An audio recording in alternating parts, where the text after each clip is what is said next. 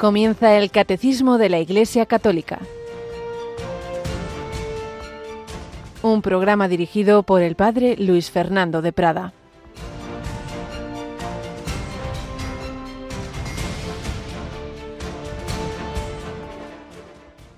Cristo Jesús, siendo de condición divina, no retuvo ávidamente el ser igual a Dios, al contrario, se despojó de sí mismo, tomando la condición de esclavo, hecho semejante a los hombres, y así reconocido como hombre por su presencia, se humilló a sí mismo, hecho obediente hasta la muerte y una muerte de cruz. Alabado sean Jesús, María y José, muy buenos días en este jueves 14 de septiembre de 2023, 14 de septiembre, fiesta de la exaltación de la Santa Cruz. Si de repente dijéramos, va a haber una nueva fiesta, exaltación de la horca, exaltación del fusilamiento, y no, pero, pero, pero, ¿qué, ¿qué están diciendo? Se han vuelto locos. Bueno, pues eso era la cruz. En aquellos tiempos, el peor tormento, sí, pero lo peor se ha convertido en símbolo del mayor amor, porque nuestro Dios, en vez de hacer una especie de así, bueno, da igual, amnistía general, todo es lo mismo, no, no, ha querido participar de nuestro sufrimiento como criaturas limitadas y pecadoras, para desde ahí, desde esa solidaridad, desde ese ser nuestro hermano, redimirnos, cambiando el sentido del sufrimiento. Cristo no ha quitado el sufrimiento, pero le ha dado un sentido de redención, purificación, de amor. Sin sufrimiento habría menos amor, muchísimo menos, porque es lo que más nos pide ese gesto de amor, eso que escribía el Abbé Pierre una especie de parábola, imaginaba que estaban bailando el, el, amor y el sufrimiento. El sufrimiento en francés, en italiano, en varias lenguas es femenino. Entonces el, el caballero amor y la dama, la soferenza, diríamos en italiano, no, no sé pronunciarlo en, bien en francés. Y entonces le dice, le dice el sufrimiento al amor. No me dejes que sin ti soy muy fea. Pues sí, sufrir sin sentido, sin esperanza, sin amor es muy feo. Pero a su vez el amor le responde, tú tampoco me dejes sin ti, soy menos bello. El amor llega a su culmen en el sufrimiento y Dios ha querido manifestarnos su amor sufriendo. Por eso San Ignacio nos propone que nos pongamos al pie de la cruz en sus ejercicios espirituales, considerando que Cristo de creador ha venido a hacerse criatura, de vida eterna, muerte temporal y a morir por mis pecados y considerar yo qué debo hacer por Cristo. Pues sí, fuente de generosidad, de agradecimiento. La exaltación de la Santa Cruz viene a ser como el Viernes Santo, mirado ahora aquí, en, digamos, en como el inicio de, de curso, miramos la Santa Cruz, mañana María al pie de la cruz, María dolorosa, que aprendamos también, primero, a ser agradecidos con nuestro amor, con nuestro Señor que nos ha manifestado su amor de esa manera. Pero por otro lado, asumamos también nuestras cruces sin quejarnos. Es lo propio de la criatura débil y pecadora, no era lo propio de Dios. Bueno, Él ha asumido la mayor cruz, no nos quejemos, no estemos nosotros protestando. Así pues, besemos la Santa Cruz como signo de agradecimiento a Jesús y como signo de que el Señor pues me quiere santificar en mis circunstancias con los puntos y muchos aspectos positivos, porque cuando pasamos mal solo vemos lo negativo y no es verdad, pero también asumiendo y personas pues especialmente marcadas por la cruz asumiendo el dolor. La Santa Cruz, por la señal de la Santa Cruz. Y desde pequeños hemos aprendido la señal cristiana, pero luego nos llega la cruz, ay, ay, ay, Dios mío, pero ¿por qué esto? Pero vamos a ver, si alguno quiere ser discípulo mío, que se niegue a sí mismo, que cargue con su cruz y me siga, si ya lo sabíamos. Pero claro, cuando nos llega a todos, se nos olvida. Bueno, pues lo que no se nos va a olvidar es que tenemos alguna retransmisión especial este sábado. Yolanda Gómez, buenos días. Muy buenos días, padre. Pues sí, tenemos el sábado a las 5 de la tarde, las 4 en Canarias, en el programa Custodios de la Creación, pues vamos a rezar un rosario muy especial por la creación. Sí, ya lo hicimos. El año pasado se hizo desde varios lugares en que hay parques, santuarios naturales, digámoslo así, este año no lo podemos hacer tan complejo, entre otras cosas porque estamos teniendo yo hoy mismo todavía, ¿verdad?, algún problema técnico, porque, en fin, nosotros no tenemos tropecientos estudios y en cuanto falla una máquina, estas cosas pasan en la informática y tal, por eso no vamos a poder tener tampoco llamadas, ¿verdad?, ni ni WhatsApp. Ni WhatsApps, ¿no? todavía no. El ordenador donde está todo esto está pendiente de reparación. Si tenéis alguna cuestión, eso sí, el correo electrónico, eso funciona, el correo catecismo arroba radiomaria.es. Bueno, entonces este sábado 5 de la tarde, 4 en Canarias, el programa Custodios de la Creación va a ser especial, va a ser ese Santo Rosario. Que será desde Cuenca. Ah, estupendamente. Bueno, pues nosotros vamos a seguir con, la historia de esta familia, marcada sin ninguna duda y mucho por la cruz. Perder cuatro niños pequeños no es poco, ¿verdad? No es poco. Y ahora pues ya habíamos empezado a ver también el calvario de la madre que va a morir joven, no va a llegar a los 50 años, pero fue el camino de santificación, ¿veis? El Señor de todo saca, nos da su gracia para que saquemos provecho para el fin definitivo, para lo que realmente importa, que es irnos purificando, irnos transformando a imagen y semejanza del Dios amor. Pues que así se lo pedimos al Señor, pedimos esa gracia, pedimos el mirando con María a Jesús que ha muerto por cada uno de nosotros, el seguir nuestro camino también de santificación y de amor para reflejar en nosotros el amor de Dios.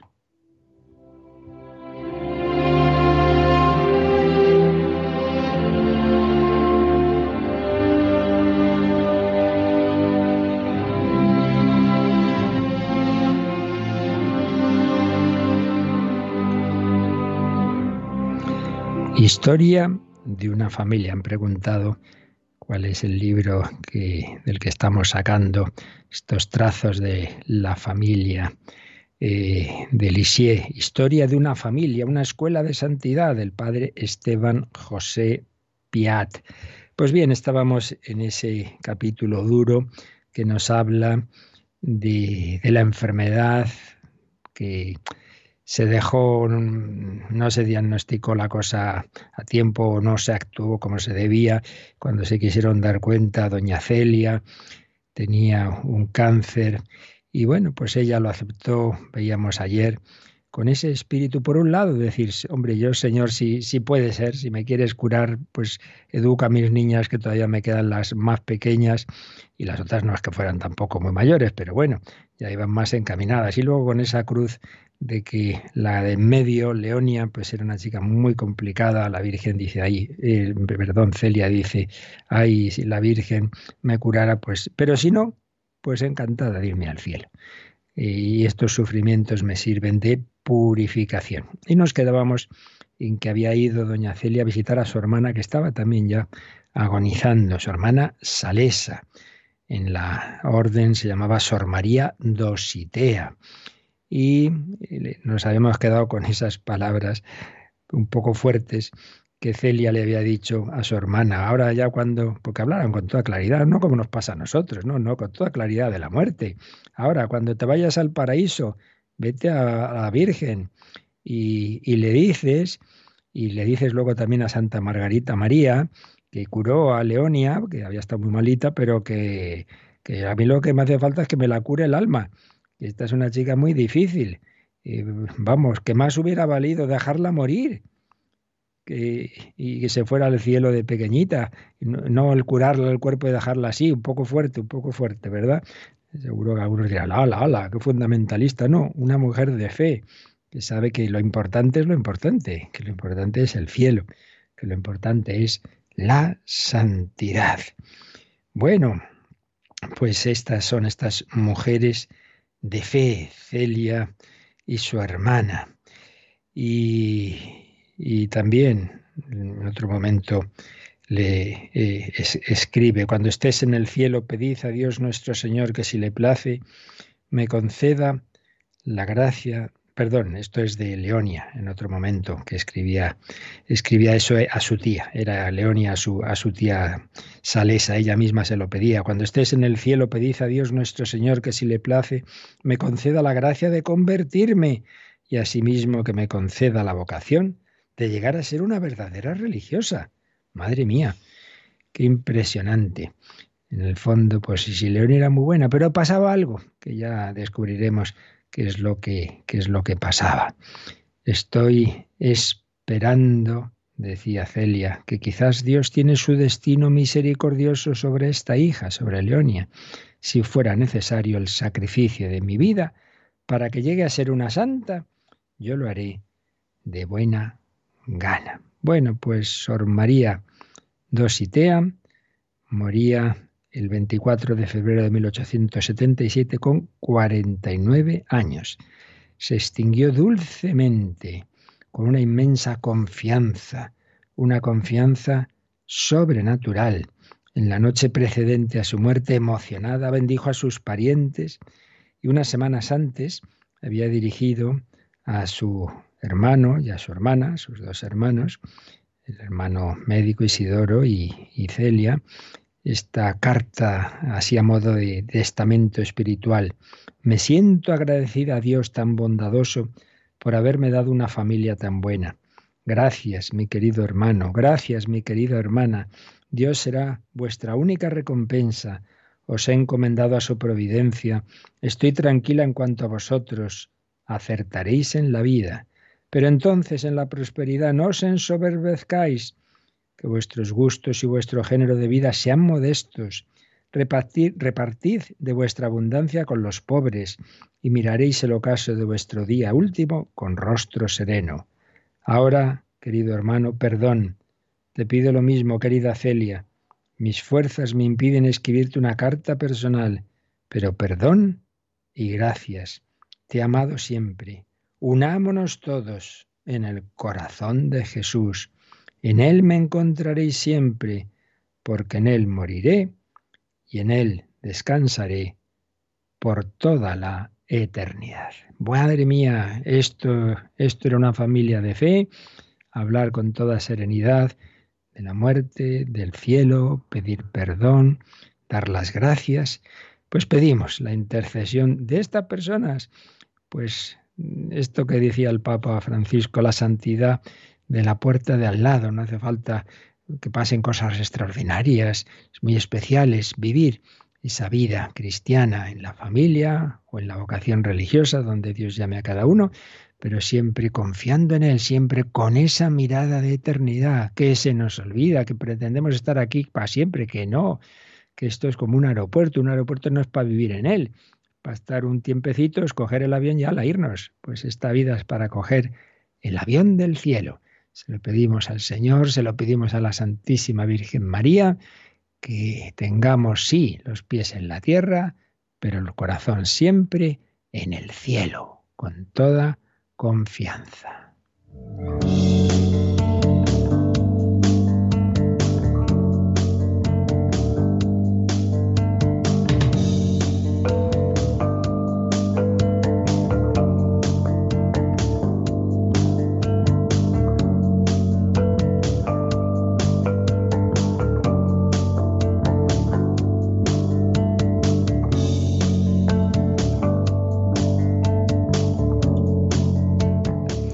Si hay algo que precisamente tenemos en la tierra, pero que a la vez nos lleva hacia el cielo, es la Eucaristía y particularmente la comunión, la comunión. Estábamos con, con los frutos de la comunión. Es lo que estábamos viendo en el catecismo, en este apartado que empezábamos ayer, los frutos de la comunión, que van a ser bastantes números y que, como os decía, no solo vamos hablar de los frutos de la comunión, sino que ya aprovechamos para hablar en general de los frutos de todas las dimensiones de este sacramento del amor, sacramento de la Eucaristía. Bueno, pues Yolanda, vamos a releer ese número que ayer ya leíamos, pero vamos a ir profundizando en él, viendo también los números marginales que nos indican, el 1391. La comunión acrecienta nuestra unión con Cristo Recibir la Eucaristía en la comunión da como fruto principal la unión íntima con Cristo Jesús. En efecto, el Señor dice, Quien come mi carne y bebe mi sangre, permanece en mí y yo en él. La vida en Cristo encuentra su fundamento en el banquete eucarístico, lo mismo que me ha enviado el Padre, que vive y yo vivo por el Padre, también el que me coma vivirá por mí. Y añade el catecismo una cita de la liturgia siríaca de Antioquía. Cuando en las fiestas del Señor los fieles reciben el cuerpo del Hijo, proclaman unos a otros la buena nueva, se nos han dado las arras de la vida, como cuando el ángel dijo a María de Magdala, Cristo ha resucitado. He aquí que ahora también la vida y la resurrección son comunicadas a quien recibe a Cristo. Pues es así. Si María Magdalena vio que Jesús había resucitado y ella fue el apóstol de los apóstoles y transmitió que Jesús ha resucitado, bueno, pues eso es cuando el sacerdote nos muestra a Jesús y dice, mirad, mirad, este es, este es el Cordero de Dios que quita el pecado del mundo, porque murió ofreciendo la vida para el perdón de nuestros pecados, pero resucitó y está aquí vivo. Por eso insistíamos ayer, no recibimos las reliquias de un cadáver, no recibimos un cuerpo muerto, una sangre que ya está por ahí derramada. No, no, ahora mismo recibimos a Cristo vivo, Cristo vivo, en el que está unido cuerpo, sangre, alma y divinidad. Por eso, uno de los aspectos que ahora mencionamos y profundizaremos más adelante en él de la Eucaristía es la dimensión escatológica. Recibo al resucitado, recibo el pan glorioso, el, pan que es ese maná, el nuevo maná que nos da Jesús. Pero vamos por partes. La idea clave de este número, como habéis visto, es que la Eucaristía y en particular la comunión, que es como ya el momento final de consumación de ese abrazo que el Señor nos da desde la Eucaristía, la comunión acrecienta nuestra unión con Cristo. ¿Cuál es el sentido de la vida espiritual? Pues eso, irnos uniendo cada vez más a Dios. ¿Cómo puedo unir yo, una criaturita, al Creador? Pues en Cristo que se ha hecho criatura, Dios se ha hecho hombre. Dios ha asumido ese cuerpo de carne, el verbo se hizo carne, se ha hecho hombre, ha muerto en la cruz, pero ha resucitado. Y entonces nos ha dejado esta prolongación de su encarnación y de su sacrificio en la Eucaristía. Si yo la vivo bien, la Santa Misa, ya decíamos que en sí misma la Santa Misa, aunque uno por lo que sea no comulgue, tiene un inmenso valor, ahora enseguida lo veremos. Pero claro, eh, el ideal de los ideales es que ese sacrificio que culmine en recibir a la víctima del sacrificio, comulgar a Jesús. La comunión acrecienta nuestra unión con Cristo, unión íntima. Por eso da mucha pena cuando se comulga, ya está, he comulgado y a mirar para aquí, para allá, hablar con el de al lado, salir corriendo. No digamos cuando uno a veces hasta lo ve en primeras comuniones. Hay años preparando el niño y nada más comulgar, pues ya, dale, ya está distraído. Pero hombre, hay que hablar con Jesús, unión íntima.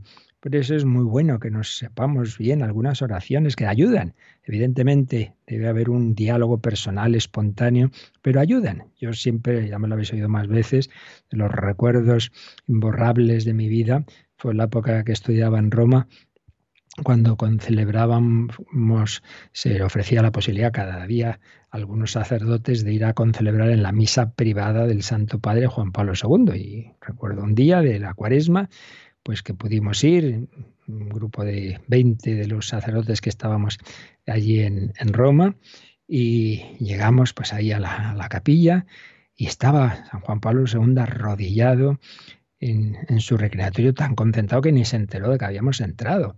Y recuerdo que, que abrió eh, una puertecita de su reclinatorio, de sacó un devocionario polaco viejísimo, estaba bien desde lo había estado rezando oraciones de, ese devocionario desde joven.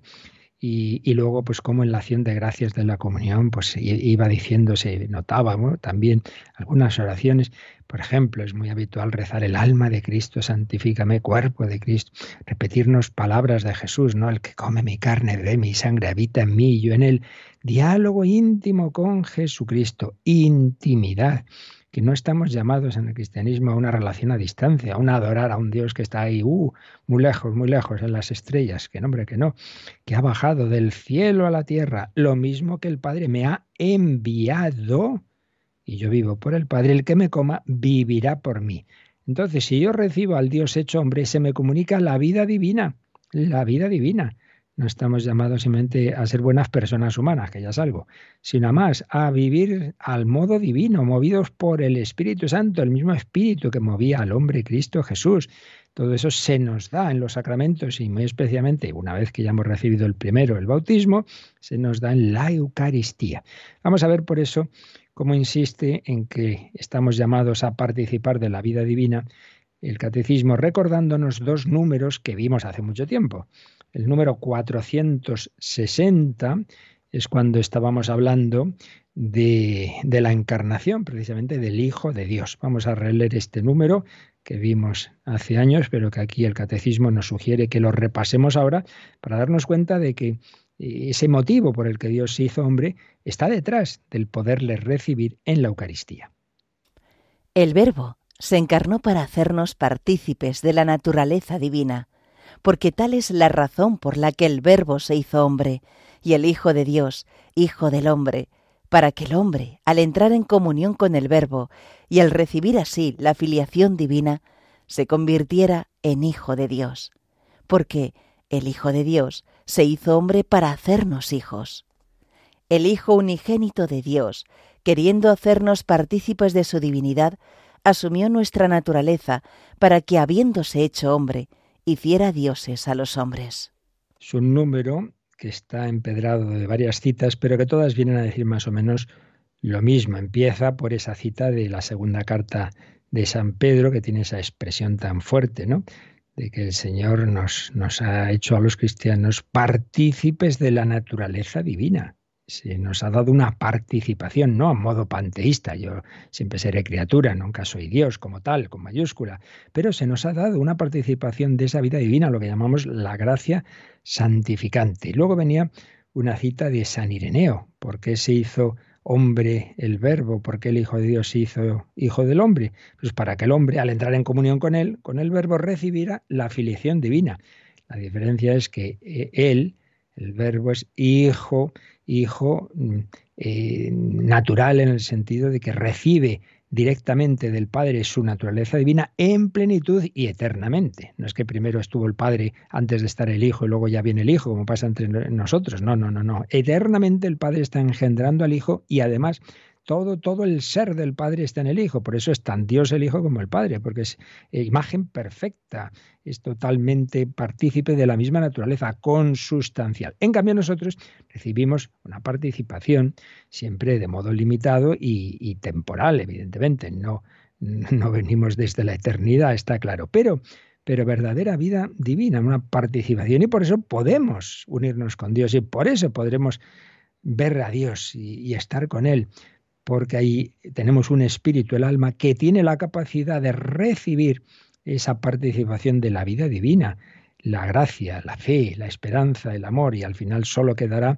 el cara a cara del amor en, el, en la vida eterna. Y la última cita eh, que hemos leído es de, de Santo Tomás de Aquino.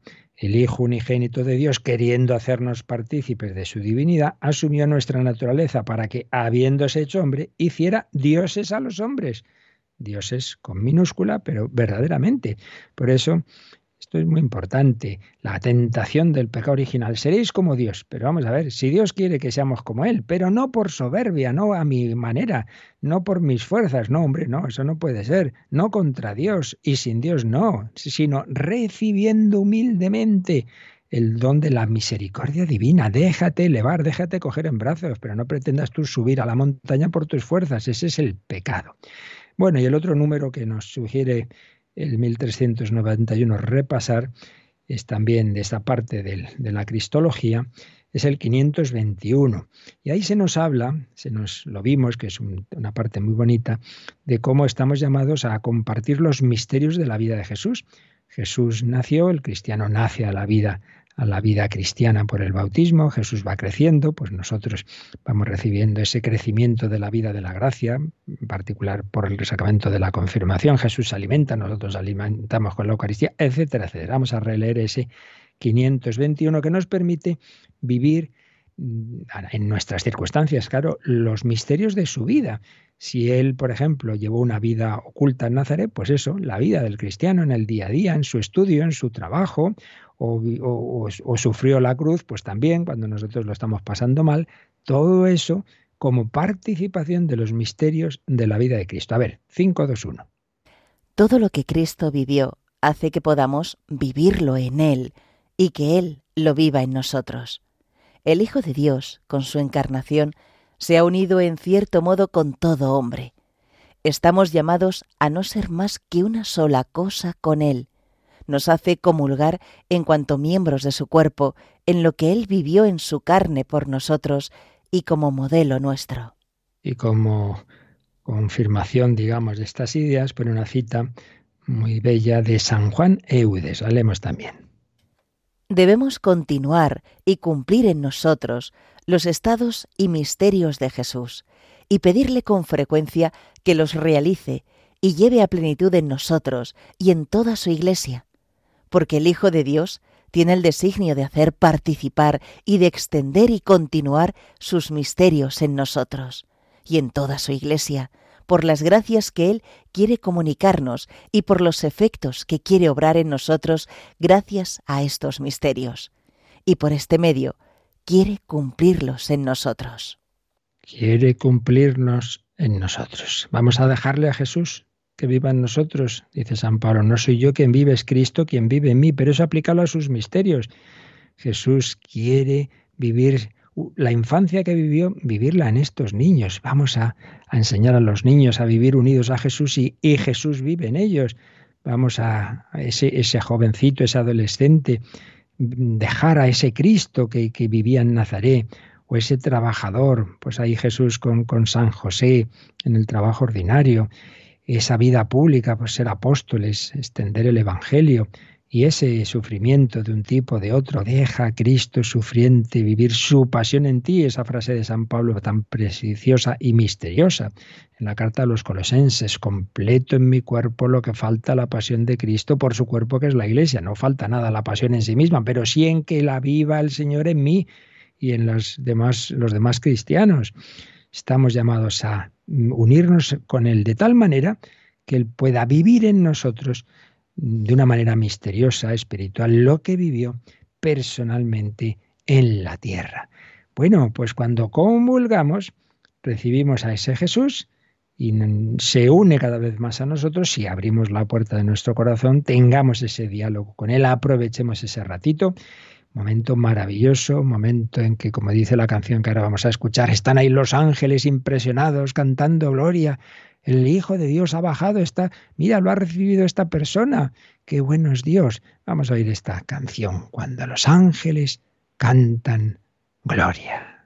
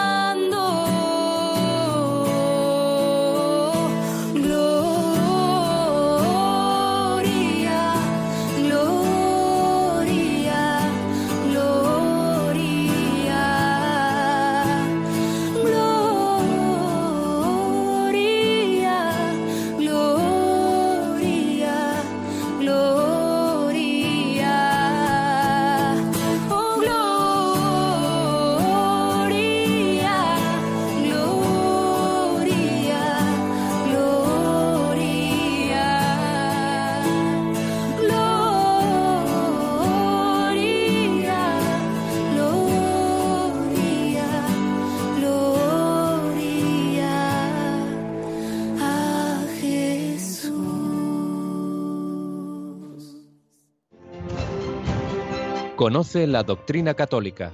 Escucha el catecismo de 8 a 9 de la mañana, de 7 a 8 en Canarias. Y los sábados a la misma hora profundizamos en los temas tratados en el programa En torno al catecismo.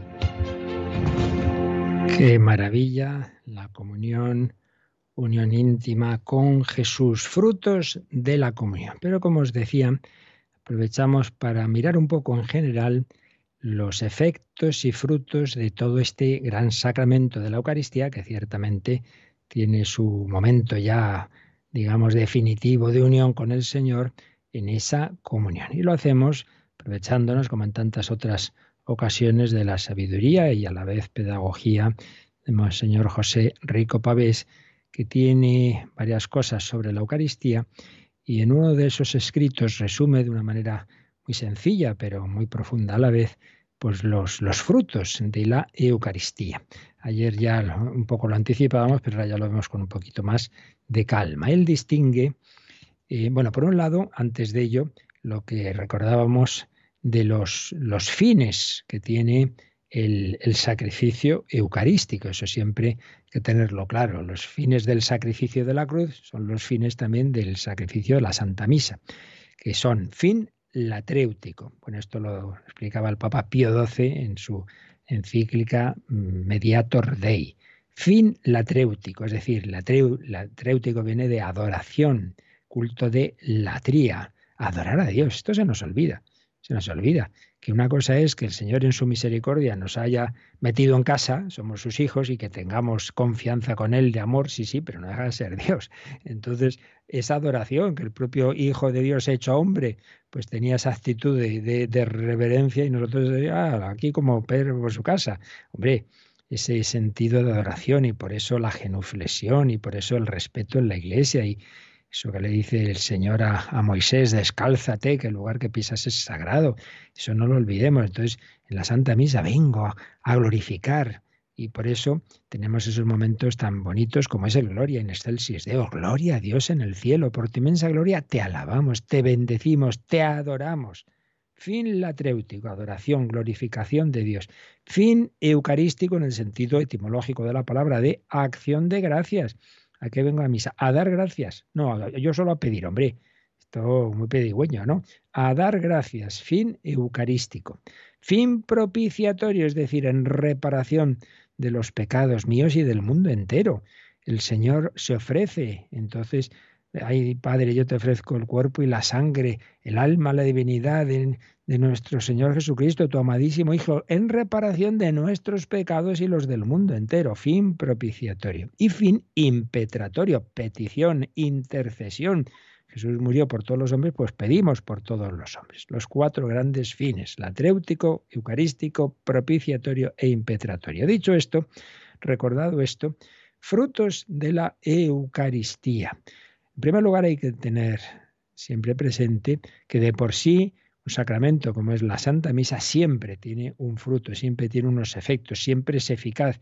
Por eso que llamamos la eficacia ex opere operato, es decir, más allá de los méritos de la santidad o falta de la misma del ministro, del sacerdote y de los fieles, esos frutos están ahí. Pero eso no quita, claro, que luego recibiremos también más o menos según nuestra disposición, eso es evidente. Hay una parte que, que, está asegurada, porque depende de Dios, pero hay una parte que no está asegurada, porque depende de nosotros. Ya os ponía el ejemplo, una fuente que eh, un río, un manantial, sí, el agua está saliendo, pero claro, cogeré tanta más cuanto más recipiente me lleve yo.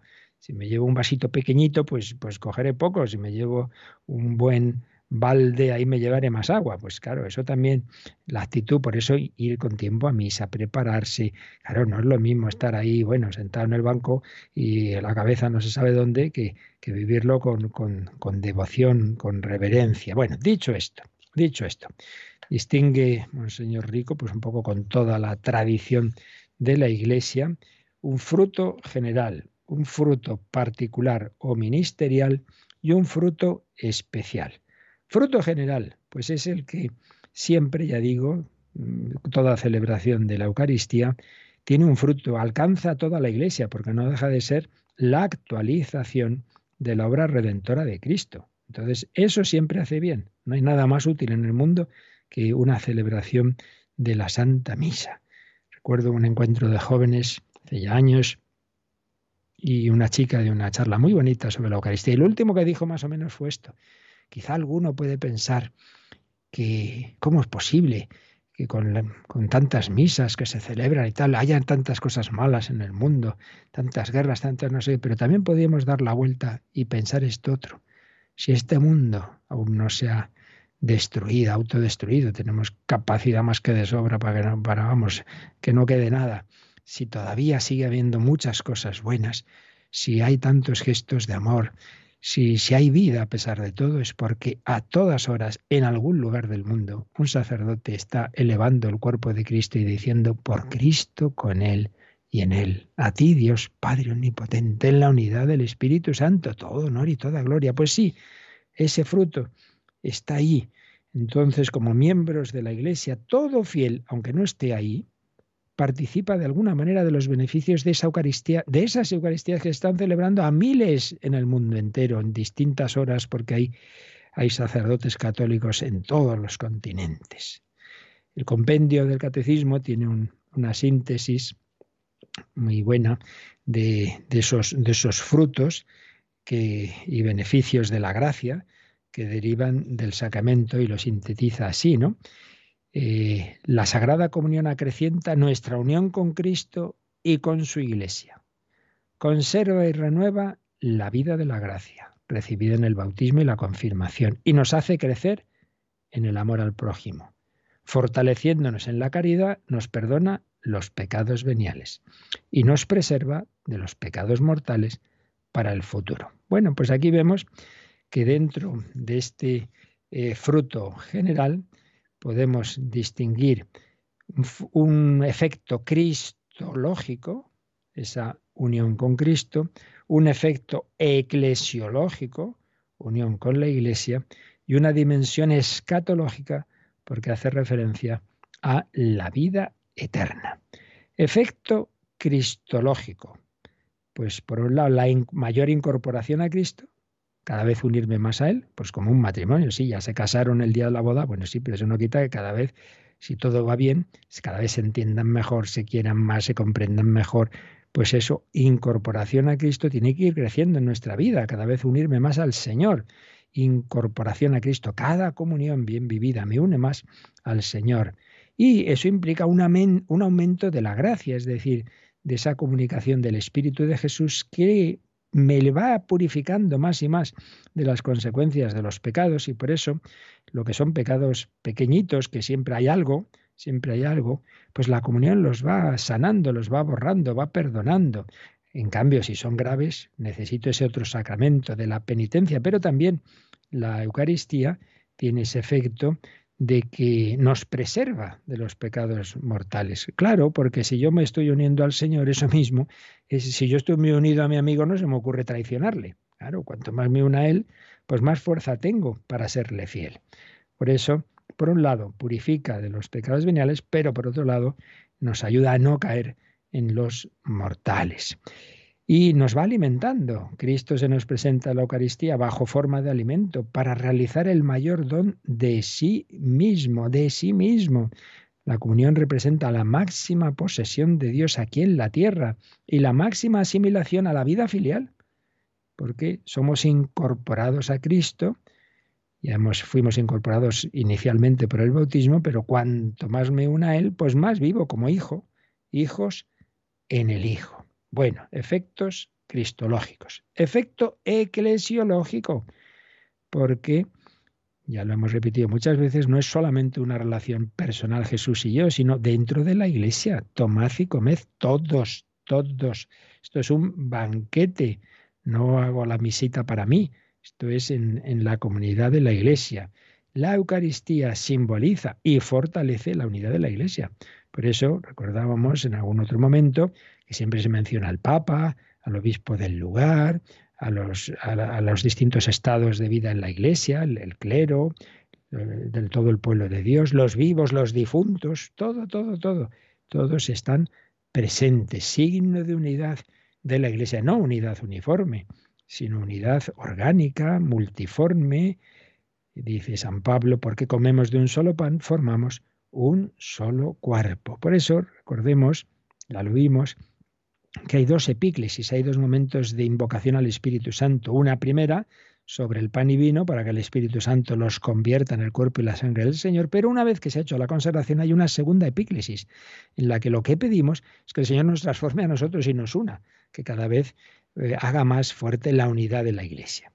Luego el efecto escatológico. Esto lo dejamos porque más adelante el siguiente apartado del catecismo nos va a hablar de esa dimensión escatológica o de vida eterna. Simplemente, pues recordar ahora que el propio Jesús, en, alguno de los relatos de la Eucaristía, de la institución de la Eucaristía, dice, ya no beberé del fruto de la vid hasta que lo beba en el reino, en el reino eterno. Hay esa dimensión de que esto es un anticipo de la forma definitiva de la Eucaristía que será ya el cielo.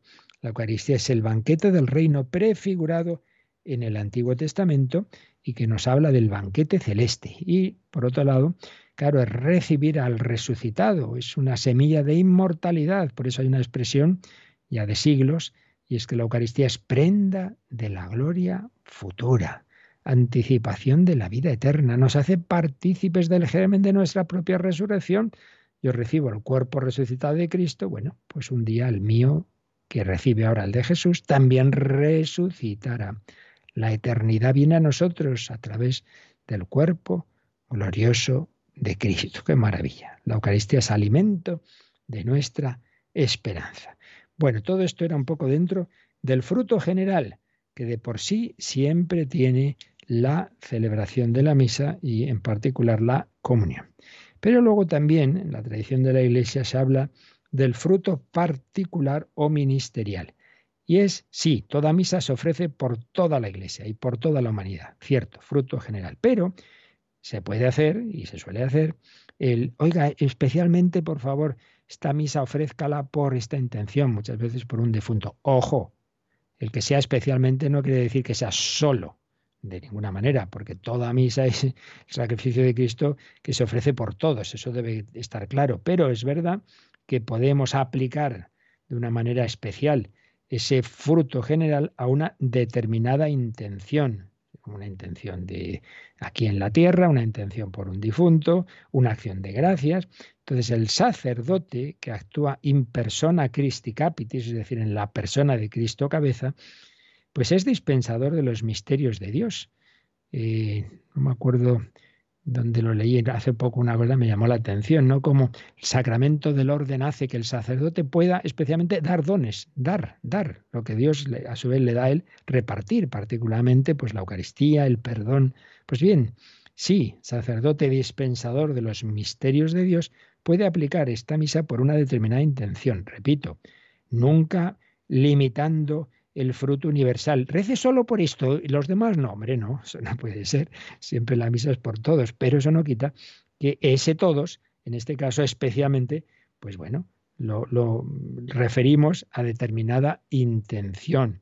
Y así eh, se une la voluntad particular del fiel a la voluntad salvífica universal de Dios para que en cada necesidad particular se descubra y perciba eso que dice la carta del apóstol Santiago, se descubra y perciba que todo buen regalo y todo don perfecto viene de arriba, procede del Padre de las Luces. Así lo explica, yo creo que de una manera preciosa, don José Rico Pavés, esto del fruto particular. No es de ninguna manera exclusión del fruto general, sino que es precisamente que mi, mi deseo hoy de esta intención, de esta persona, de este difunto, de lo que sea, lo uno, o sea, lo, pongo ahí, lo uno a la, a la, voluntad universal de Dios, la voluntad salvífica universal de Dios, en la que entra también esta intención, y yo hoy especialmente en esta misa, pues rezo por esto o le pido al sacerdote que, que, especialmente la ofrezca por esta intención que nunca, repito, excluye el otro. Y aprovecho para decir que lo he dicho más veces,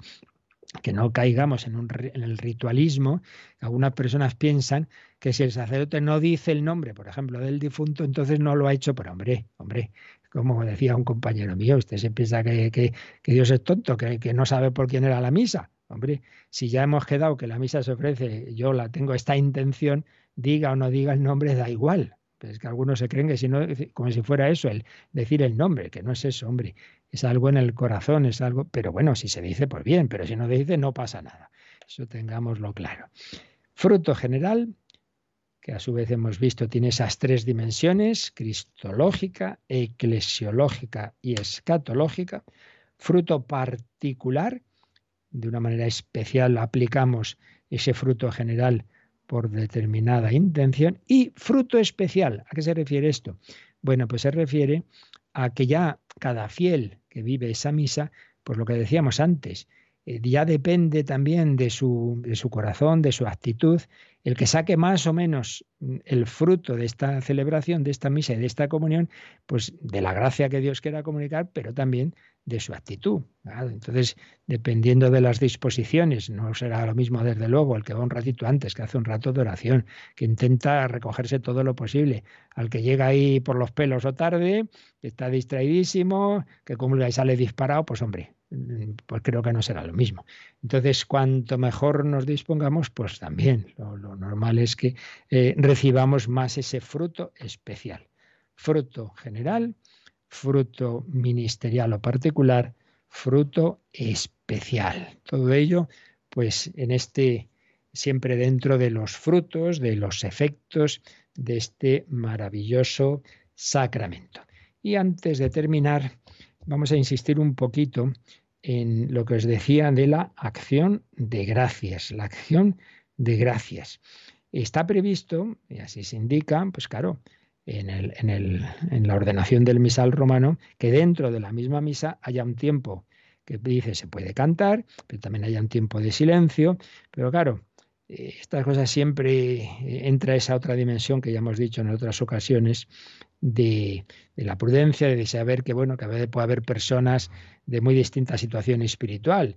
Entonces, si te alargas mucho, pues algunos puede ser para ellos excesivo pero hombre, también que haya un tiempo un poquito para todos y luego ya, una vez acabada la misa, pues ahí ya cada uno tiene que, que, ya depende de cada situación personal de cada uno, desde luego, todos los grandes maestros espirituales y los santos han aconsejado quedarse un rato después de la misa, si no tienen mucha prisa, una urgencia muy especial, hombre, podéis ir en paz, ya estás en la puerta, hombre, parece que estabas deseando que esto se acabara.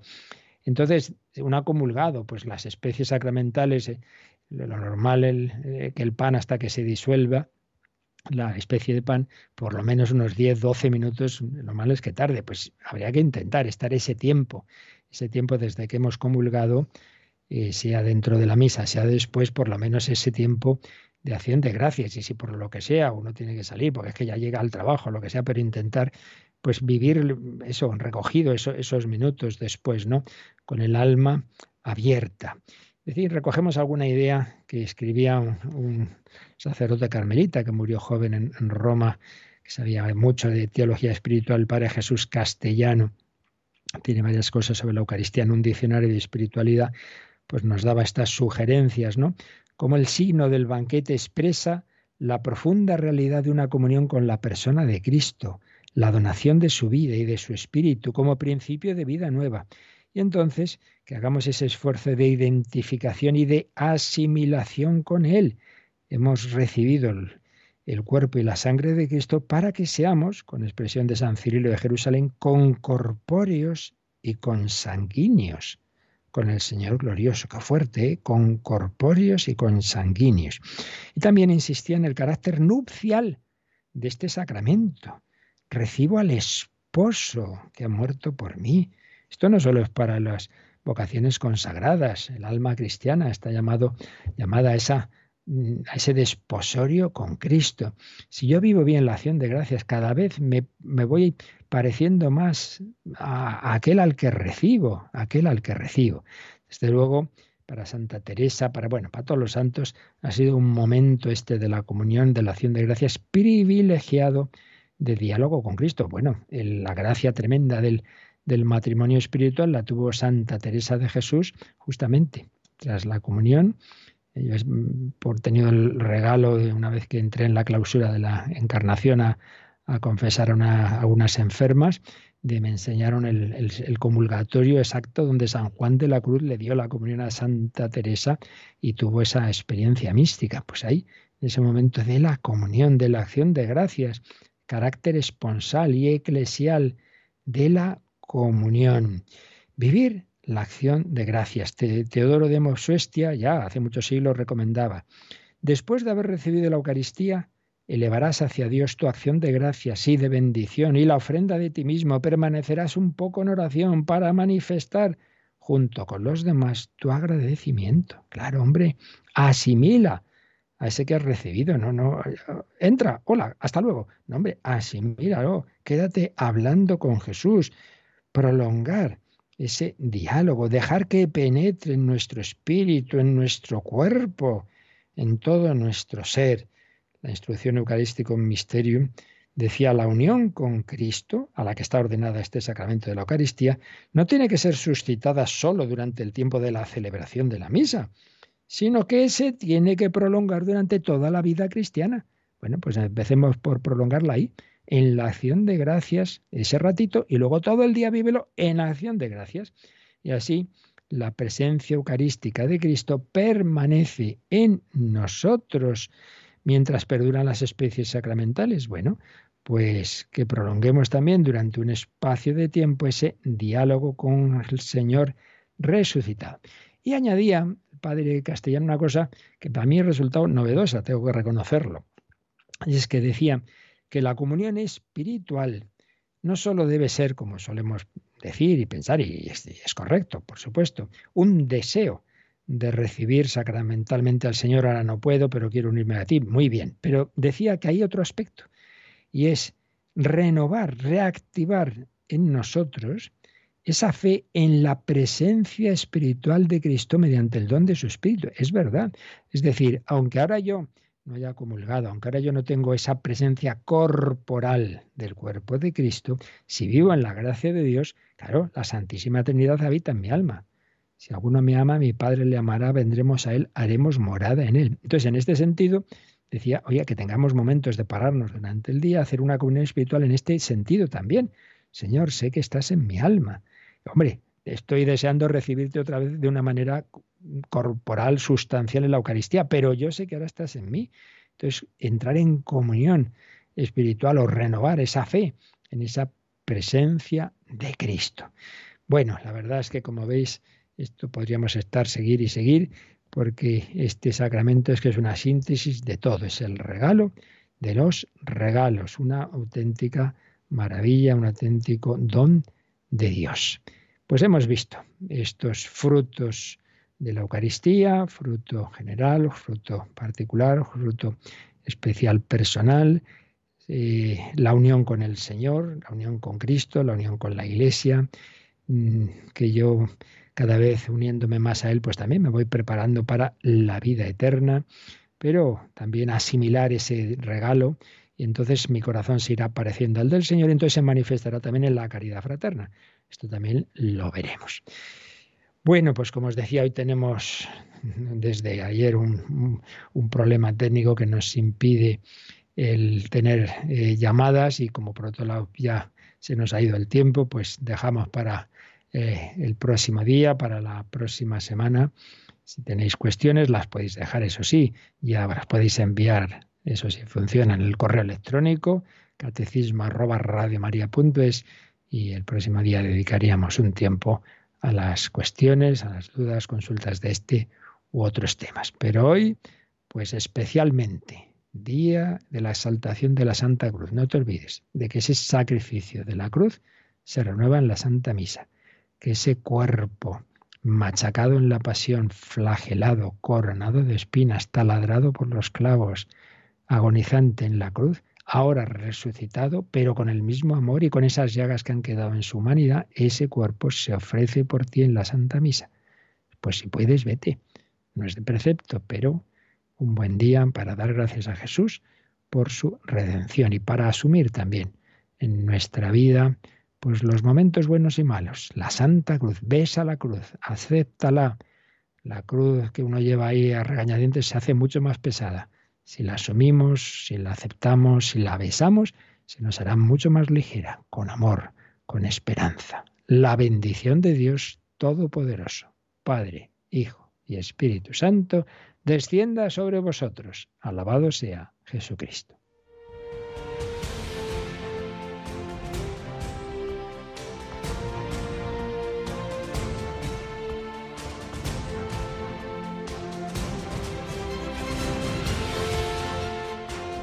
Han escuchado en Radio María el Catecismo de la Iglesia Católica, un programa dirigido por el Padre Luis Fernando de Prada.